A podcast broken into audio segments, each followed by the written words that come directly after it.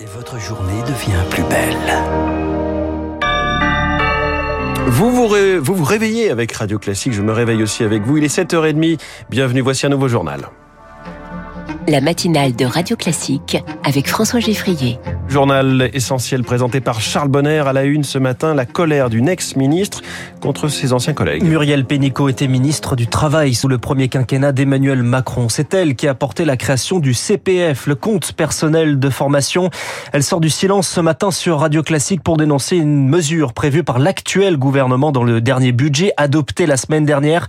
Une participation financière des salariés au CPF. C'est une erreur, Muriel Pénicaud. Il faut savoir que le compte personnel de formation, plus de 80% ce sont des ouvriers, des employés qui n'accédaient pas à la formation avant, ou très peu. Ce sont 50% de femmes qui n'y accédaient pas. Est-ce qu'on peut croire sincèrement que quelqu'un aujourd'hui qui est au SMIC, avec l'inflation, le coût de l'énergie, etc., est-ce qu'on va avoir les moyens de débourser 50, 200, 300 euros pour sa formation professionnelle? Ça, ça n'est pas possible. J'étais ministre, je sais que bon, on prend beaucoup de décisions. Parfois, faut se poser. C'est une erreur. euh, on peut revenir en arrière.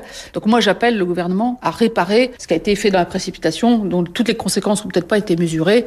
Il y a des sujets de régulation budgétaire, c'est vrai, mais il faut mieux attaquer le millefeuille administratif que les droits des gens à s'élever dans la vie. La colère de Muriel Pénicaud interrogée par Charles Ducrot pour Radio Classique.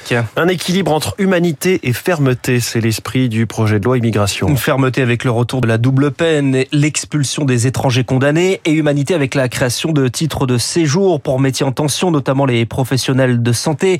C'est inspiré de l'expérimentation depuis deux ans à l'hôpital. Nefissa Lagdara est la présidente du syndicat des praticiens diplômés hors Union européenne. Si en fait le praticien peut arriver déjà avec un visa qui lui permet d'avoir directement une carte de séjour qui permet de ne pas perdre son temps au niveau de la préfecture, euh, des ambassades, c'est vrai que c'est une bonne idée. Après, ça m'étonnerait fort qu'on passe quand même d'un système où tout est balisé à un système où on va donner une carte de séjour à quelqu'un et lui dire vas-y, va travailler dans un désert médical. Et sur le plan euh, de l'exercice euh, médical, on doit quand même toujours être dans un parcours d'excellence. On doit être supervisé où il faut une période probatoire et puisque on ne peut pas demander à quelqu'un qui n'était pas dans le système français euh, du tout d'arriver et du jour au lendemain tout maîtriser. Une propos recueillie par Rémi Pfister. Ce texte sur l'immigration est attendu au Parlement en janvier, porté et présenté dans le Figaro ce matin par deux ministres de l'Intérieur, Gérald Darmanin, et du Travail, Olivier Dussopt, deux ministres qui comptent sur les voix des Républicains pour une adoption. Les Républicains courtisés également sur les retraites.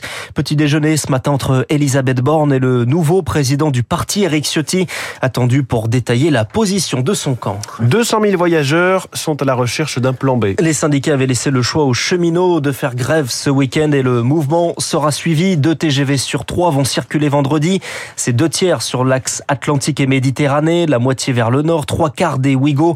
Au total, un quart des voyageurs de la SNCF sont impactés. Les grèves et les gilets jaunes les ont affaiblis. Internet et l'inflation pourraient les achever. Les petits commerces, la ville de Paris veut les aider avec un nouvel opérateur doté de 200 millions d'euros pour répondre à leurs besoins. C'est le reportage de Léonard Cassette, rue de Rivoli, dans le centre de Paris. Ici, le quartier est touristique et pourtant plusieurs locaux sont à céder, leur rideau de fer baissé. Au milieu de tout ça, Mathilde, la responsable d'une boutique de prêt-à-porter, se sent de plus en plus isolée. Les petits magasins, il en reste pas beaucoup. On a eu quand même le Covid après les gilets jaunes et la grève RATP la plus longue de l'histoire. Sur des loyers qui sont très chers, les gens ils tiennent pas. Vous voyez, on est les seuls. Hein Et pour cause, les baux sont inaccessibles pour les petits commerçants.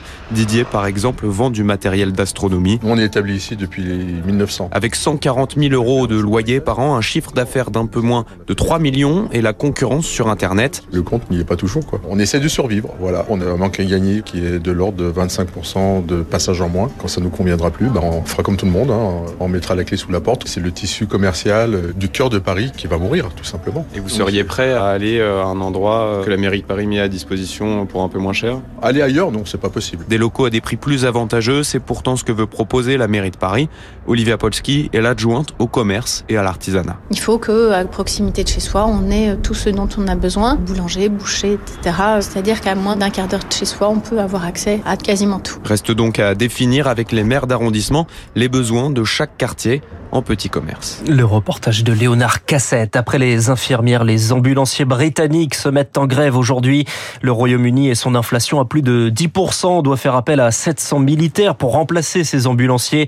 Le gouvernement appelle à éviter les activités risquées comme les promenades inutiles en voiture et les joggings sur routes verglacées. Radio Classique, il est 7h35. Volodymyr Zelensky est attendu aux États-Unis aujourd'hui. Un voyage historique confirmé à l'instant par la Maison Blanche. Bonjour Chloé Juel. Bonjour Charles Bonner. Ce sera le premier déplacement du président ukrainien à l'étranger depuis le début de la guerre. Volodymyr Zelensky attendu physiquement à Washington dans la journée. Un déplacement placé sous très haute sécurité. Le symbole est fort et le choix logique. Les États-Unis, c'est le principal pays allié de l'Ukraine, son premier donateur. Une aide de près de 50 milliards de dollars. Une nouvelle aide significative sera d'ailleurs annoncée, indique ce matin la Maison Blanche. Rencontre prévue aujourd'hui donc avec Joe Biden, puis visite aux élus du Congrès américain avec un discours. Nancy Pelosi, la présidente de la Chambre des représentants, encourage les parlementaires à être physiquement présents ce soir. On le comprend, c'est donc une visite pour remercier l'un de ses principaux alliés, mais c'est aussi euh, une visite qui fait partie d'une guerre de communication. Aujourd'hui à Washington, hier à Bakhmut, ville de l'Est de l'Ukraine, sur les lignes de front, Vladimir Zelensky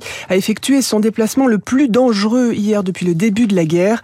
Et quand, dans la journée, le président américain posera dans le bureau ovale pour la photo avec Joe Biden, Vladimir Poutine, lui, sera en pleine réunion militaire pour faire le bilan de l'année et fixer les objectifs pour 2023. Et les explications de Chloé Juel. Elon Musk va bien quitter la direction de Twitter. Le milliardaire va donc suivre l'avis d'un sondage qu'il avait lui-même lancé sur le réseau social.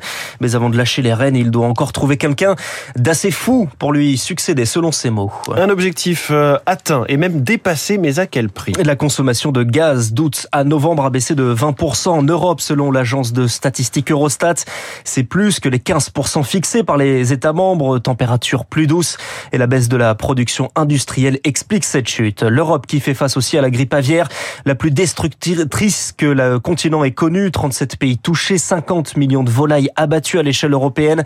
C'est 50 millions rien que dans les élevages, c'est-à-dire sans compter les abattages préventifs autour des foyers. Et puis on termine avec la parade des Argentins champions du monde à Buenos Aires. Plus de 4 millions de personnes réunies, du monde, beaucoup de monde, trop de monde même. Le bus était bloqué dans le parcours. Résultat, les joueurs ont dû terminer la parade en hélicoptère. Une parade marquée par des scènes de joie bien sûr, mais gâchée par des moqueries de mauvais goût contre Kylian Mbappé et des, des insultes racistes contre les joueurs de l'équipe de France. Et Kylian Mbappé qui était présent sous forme d'une effigie, un peu comme une poupée dans les bras du gardien argentin Emiliano Martinez qui décidément euh, peut-être manque un petit peu de goût dans cette célébration de la victoire argentine. Merci, c'était le journal. Parfois on peut être mauvais gagnant. Ça arrive. C'est un petit peu le cas. Enfin, on les félicite quand même pour cette Coupe du Monde.